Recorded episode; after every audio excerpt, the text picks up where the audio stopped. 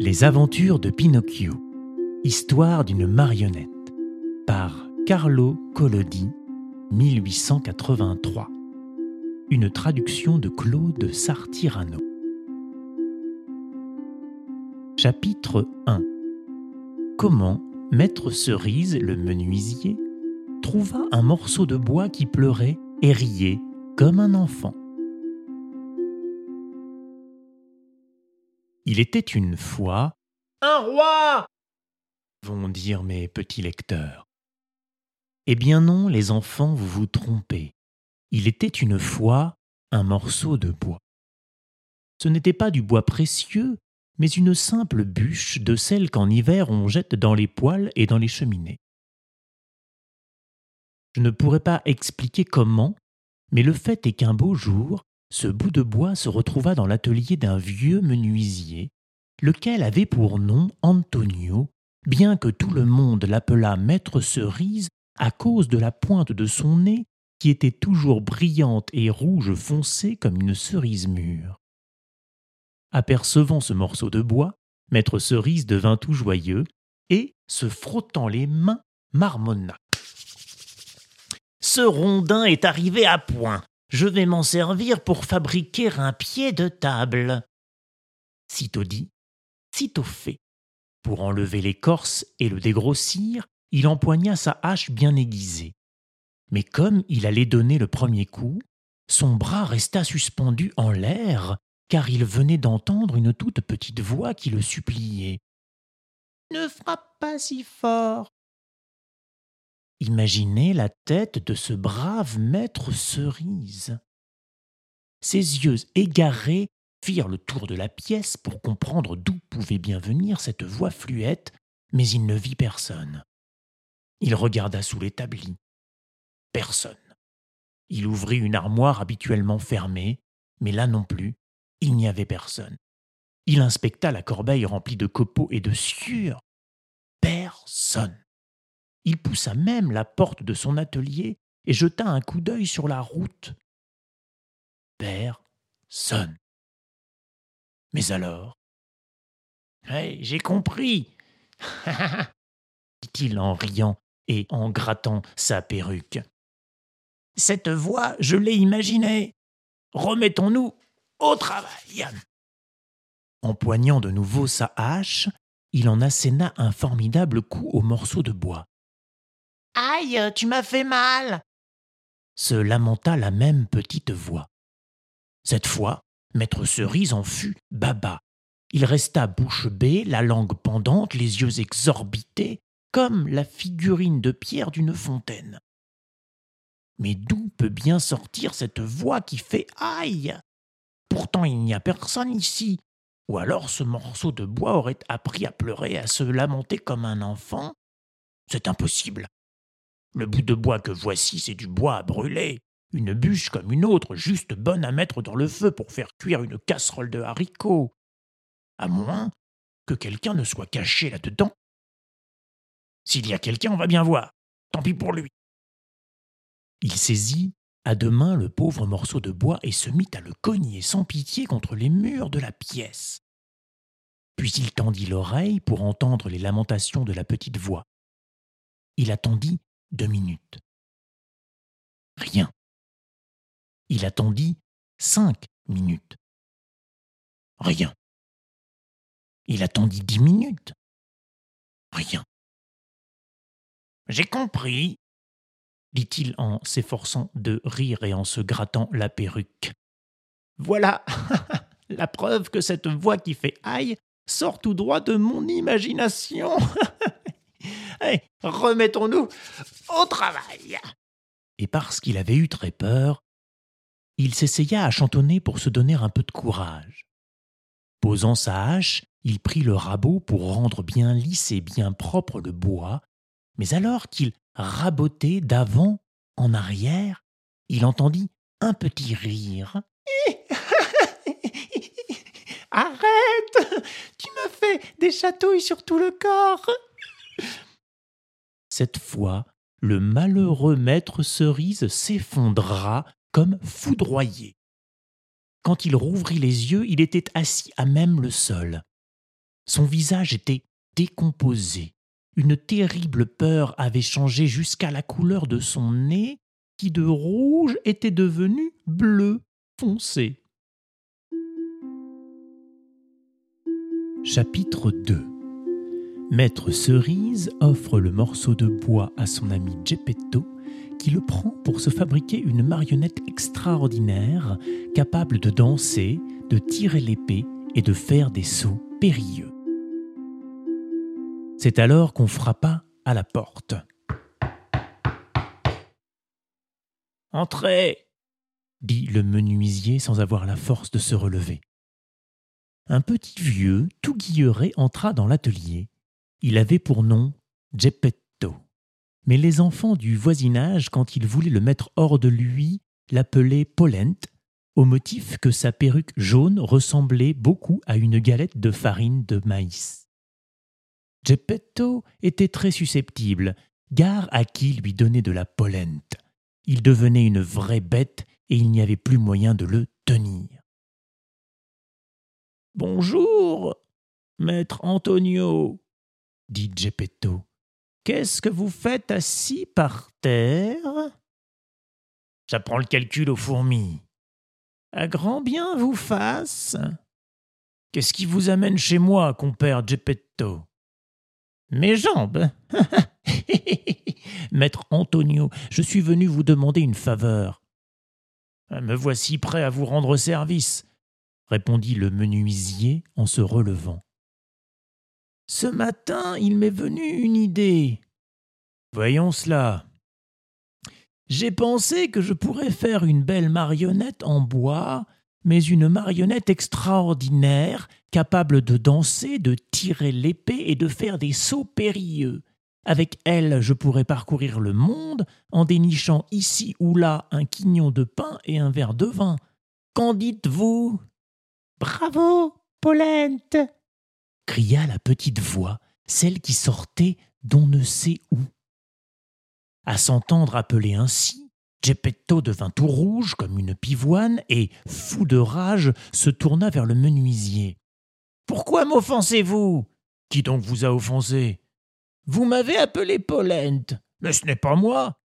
Ben voyons, ce serait moi par hasard. Moi je dis que c'est vous. Non, si. Non. Si. S'échauffant de plus en plus, ils passèrent des paroles aux actes, ils s'agrippèrent, se chiffonnèrent, se griffèrent et se mordirent.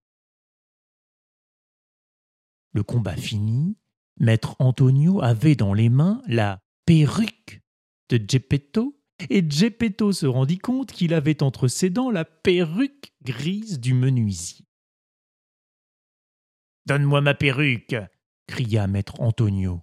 Et toi, rends-moi la mienne et faisons la paix. Chacun ayant repris sa perruque, les deux petits vieux se serrèrent la main et jurèrent de rester bons amis pour la vie entière. Donc, compère Geppetto, dit le menuisier pour sceller la paix retrouvée, que puis-je faire pour vous être agréable? Il me faudrait du bois pour fabriquer ma marionnette. Tout content, le menuisier fit la prendre sur l'établi le bout de bois qui lui avait fait si peur.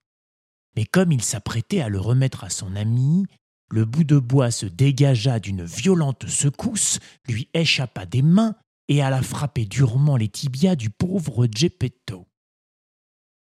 Eh bien, Maître Antonio, voilà une jolie manière de faire des cadeaux. Vous m'avez quasiment estropié. Mais je vous jure que ce n'est pas moi. Alors c'est moi. C'est la faute de ce bout de bois. Je vois bien que c'est du bois, mais c'est vous qui me l'avez envoyé dans les jambes. Moi, je n'ai rien envoyé. Menteur. Geppetto, ne m'offensez pas, sinon je vous appelle Polent. Espèce d'âne. Polent. Imbécile Polente Macaque Polente Trois fois Polente, c'était une de trop. Geppetto se jeta sur le menuisier et ils s'étripèrent à nouveau. La bataille terminée, maître Antonio se retrouva avec deux griffures de plus sur le nez, Geppetto avec deux boutons de moins à son manteau. Leur compte réglé, ils se serrèrent la main et jurèrent de rester bons amis la vie entière. Sur ce, Geppetto prit le fameux morceau de bois et, après avoir remercié le menuisier, rentra chez lui en boitillant. Chapitre 3 De retour chez lui, Geppetto se met tout de suite à fabriquer sa marionnette et lui donne le nom de Pinocchio. Premières espiègleries de la marionnette. La maison de Geppetto se réduisait à une petite pièce en rez-de-chaussée qu'éclairait une soupente. Le mobilier était des plus rudimentaires un siège bancal, un mauvais lit et une table complètement délabrée. Au fond de la pièce brûlait un feu dans une petite cheminée, mais ce feu était peint sur le mur en trompe l'œil. Une casserole peinte, elle aussi, bouillait joyeusement près du feu, envoyant un nuage de vapeur qui semblait être de la vraie vapeur. Arrivé chez lui, Geppetto prit sans attendre ses outils et se mit à tailler le morceau de bois afin de confectionner sa marionnette. Quel nom lui donner? se demanda-t-il. Je l'appellerai bien Pinocchio. Ce nom lui portera bonheur. J'ai connu une famille entière de Pinocchio, le père, la mère, les enfants, tous se la coulaient douce, et le plus aisé d'entre eux se contentait de mendier. Ayant trouvé le nom de sa marionnette, il se mit à travailler sérieusement. Il commença par sculpter la chevelure, puis le front et les yeux. Les yeux terminés, imaginez son étonnement quand il s'aperçut qu'il bougeait et le regardait avec impudence. Ses deux yeux qui le fixaient énervèrent Geppetto. Il dit d'un ton irrité Et gros yeux de bois, pourquoi me regardez-vous ainsi? Pas de réponse. Alors il fit le nez, mais le nez à peine fini commença à grandir, il grandit, grandit, grandit tellement qu'il devint en quelques minutes un nez d'une longueur incroyable. Le pauvre Geppetto avait beau s'éreinter à le retailler, plus il le retaillait pour le raccourcir, plus ce nez impertinent s'allongeait. Après le nez, il sculpta la bouche. Mais la bouche n'était même pas terminée qu'elle commença à rire et à se moquer de lui.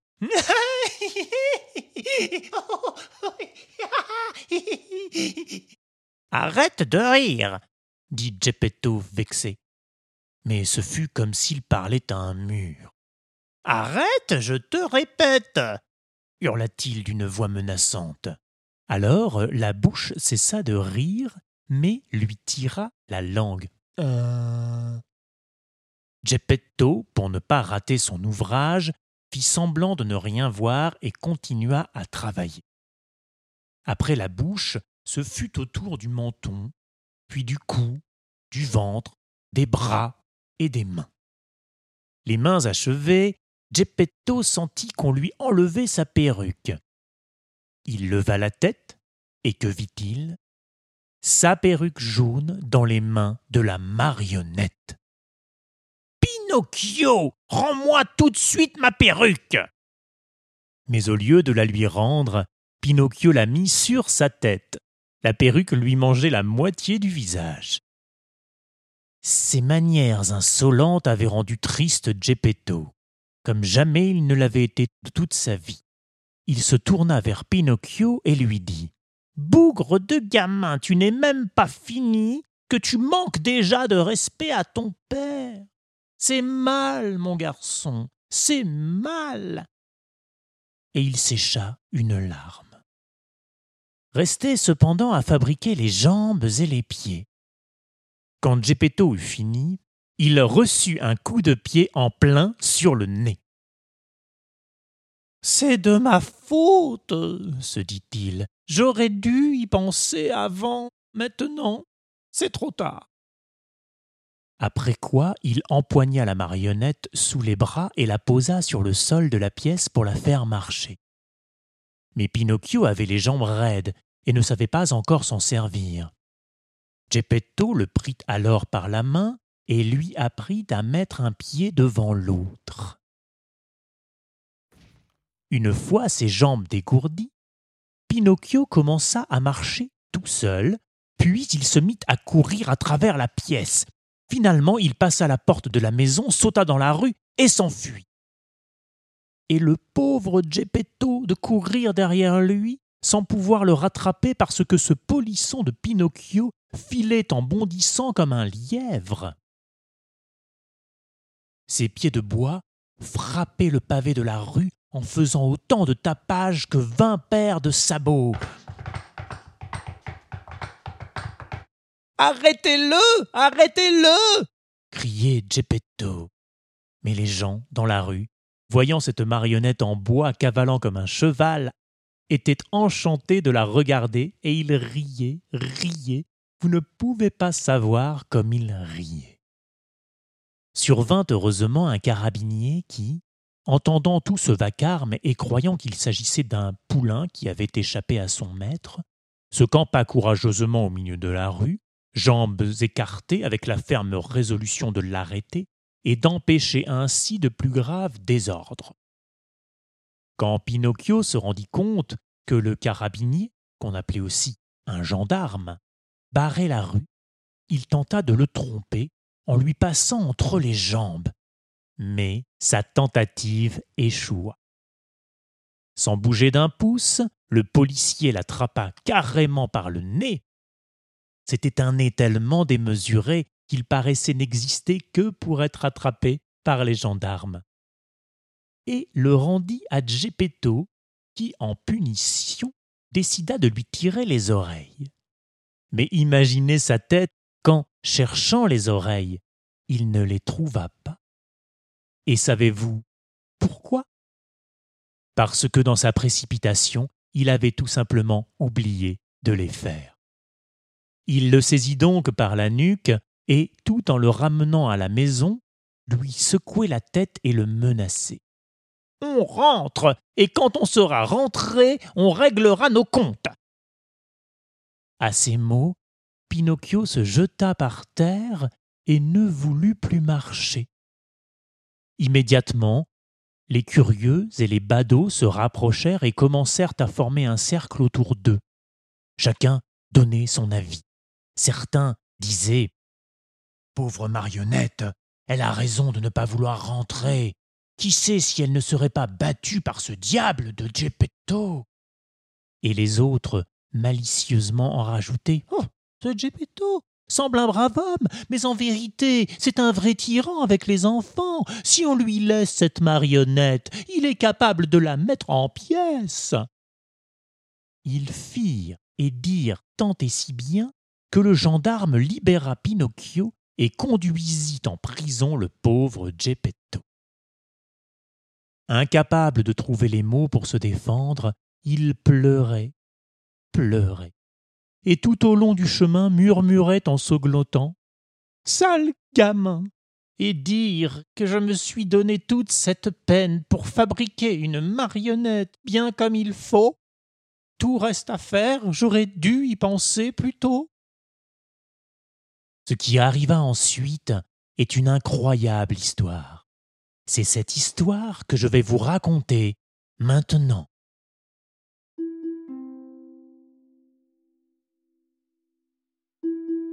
Chapitre 4 L'histoire de Pinocchio et du grillon parlant, où l'on voit que les méchants garçons ne supportent pas d'être contrariés par qui en sait plus qu'eux. Voilà donc la suite, les enfants. Alors que le pauvre Geppetto était conduit sans raison en prison, ce polisson de Pinocchio sortit des mains du carabinier, descendit à toutes jambes à travers champs pour rentrer plus vite à la maison. Dans sa course folle, il gravissait les plus hauts talus, sautait par-dessus des haies de ronces et franchissait des fossés pleins d'eau exactement comme un chevreau ou un jeune lièvre poursuivi par des chasseurs. Arrivé devant la maison, il trouva la porte fermée. Il lui donna une bourrade, entra, tira tous les verrous et s'affala par terre en poussant un grand soupir de satisfaction. Mais la satisfaction dura peu, car il entendit, quelque part, dans la pièce, quelqu'un qui faisait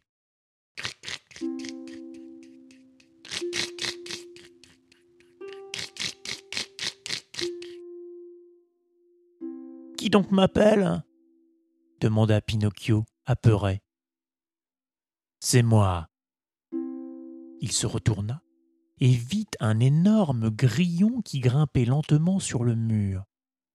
Dis-moi, grillon, qui es-tu?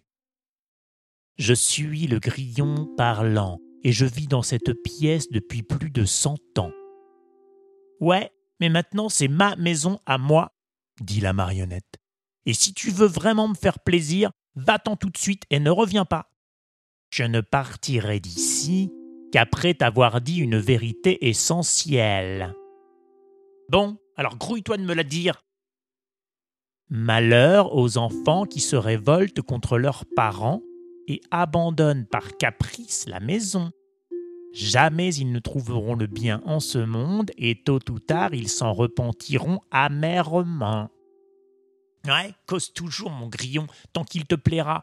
Moi, je sais que demain à l'aube, je partirai d'ici, car si je reste, il m'arrivera ce qui arrive à tous les enfants, c'est-à-dire qu'ils m'enverront à l'école, et que cela me plaise ou non, on m'obligera à étudier. Or, moi, je te le dis en confidence, étudier ne me va pas du tout. Cela m'amuse beaucoup plus de courir derrière les papillons et de grimper dans les arbres pour dénicher les oiseaux. Pauvre petit sot.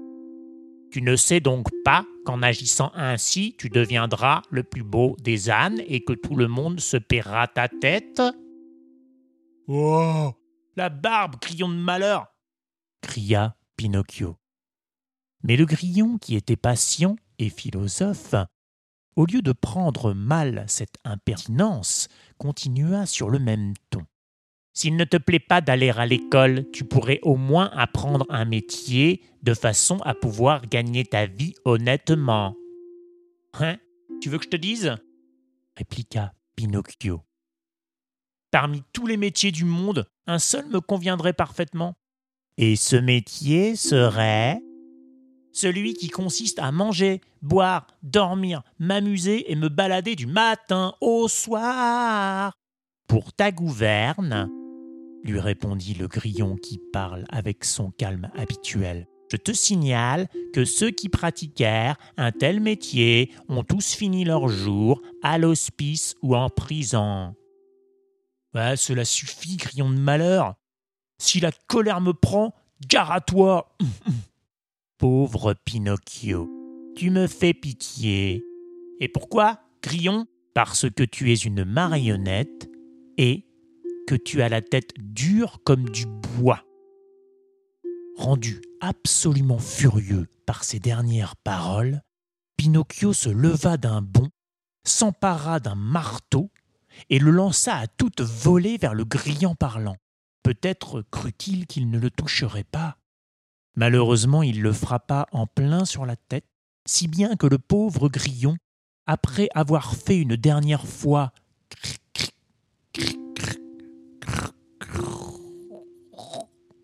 resta collé au mur, raide mort.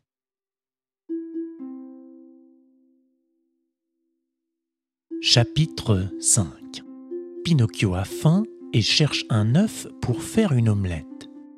Mais au moment de la manger, l'omelette s'envole par la fenêtre.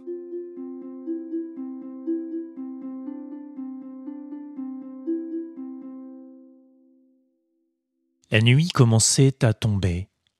Pinocchio ressentit un petit creux à l'estomac et se rappela qu'il n'avait rien mangé. Ce petit creux chez les enfants grandit rapidement. En peu de minutes, il se transforme en véritable faim, et cette faim subrepticement devient faim de loup et faim colossale. Le pauvre Pinocchio commença par se ruer vers la cheminée, où fumait une casserole, et voulut enlever le couvercle pour voir ce qui cuisait. Mais cette casserole n'était qu'une peinture murale. Imaginez sa stupeur. Son nez, déjà long, s'allongea encore plus, d'au moins quatre doigts. Alors il se mit à courir comme un fou dans toute la pièce, fouillant dans toutes les boîtes, inspectant les placards à la recherche d'un peu de pain sec, d'un crouton quelconque, d'un os pour chien, d'un restant de pollen moisi, d'une arête de poisson ou d'un noyau de cerise, bref, de n'importe quoi à se mettre sous la dent, mais il ne trouva rien, absolument rien, rien de rien. Or la faim grandissait, et grandissait toujours. Cette faim provoquait en lui l'envie de bâiller, et ses bâillements étaient si conséquents que sa bouche s'étirait jusqu'aux oreilles. Il bâillait, crachotait, et sentait que son estomac lui descendait sur les talons. Désespéré, il se mit à pleurer. Le grillon qui parle avait raison. Je n'aurais pas dû me révolter contre mon papa ni me sauver de la maison. Si papa était là, je n'en serais pas réduit à bailler, à en mourir. Oh, quelle sale maladie que d'avoir faim. Mais voilà qu'il lui sembla voir, dans un tas de poussière, quelque chose de rond et blanc, comme un œuf de poule. Il se jeta dessus d'un seul bond. C'était bien un œuf. La joie de la marionnette fut indescriptible. Croyant rêver, il tournait et retournait cet œuf dans ses mains, le caressait et l'embrassait tout en disant Et maintenant, comment vais-je le cuire? En omelette? À la coque? Sur le plat? Ce ne serait pas plus savoureux? Oui, et c'est encore le moyen le plus rapide. J'ai trop envie de le manger. Sitôt dit, sitôt fait. Il mit un poêlon sur un brasero aux cendres chaudes et versa, faute d'huile ou de beurre, un peu d'eau. Quand l'eau commença à bouillir, tac, il fit éclater la coquille qui laissa s'échapper ce qu'il y avait à l'intérieur. Or, au lieu du blanc et du jaune de l'œuf, sortit un petit poussin tout content et très poli qui, après une belle révérence, dit Mille fois merci, monsieur Pinocchio, de m'avoir épargné la fatigue de rompre moi-même ma coquille. Portez-vous bien et bonjour chez vous. Puis il étendit ses ailes et, passant par la fenêtre restée ouverte, s'envola dans le ciel et disparut à l'horizon. La pauvre marionnette en resta paralysée, les yeux fixes, la bouche ouverte, la coquille cassée dans la main.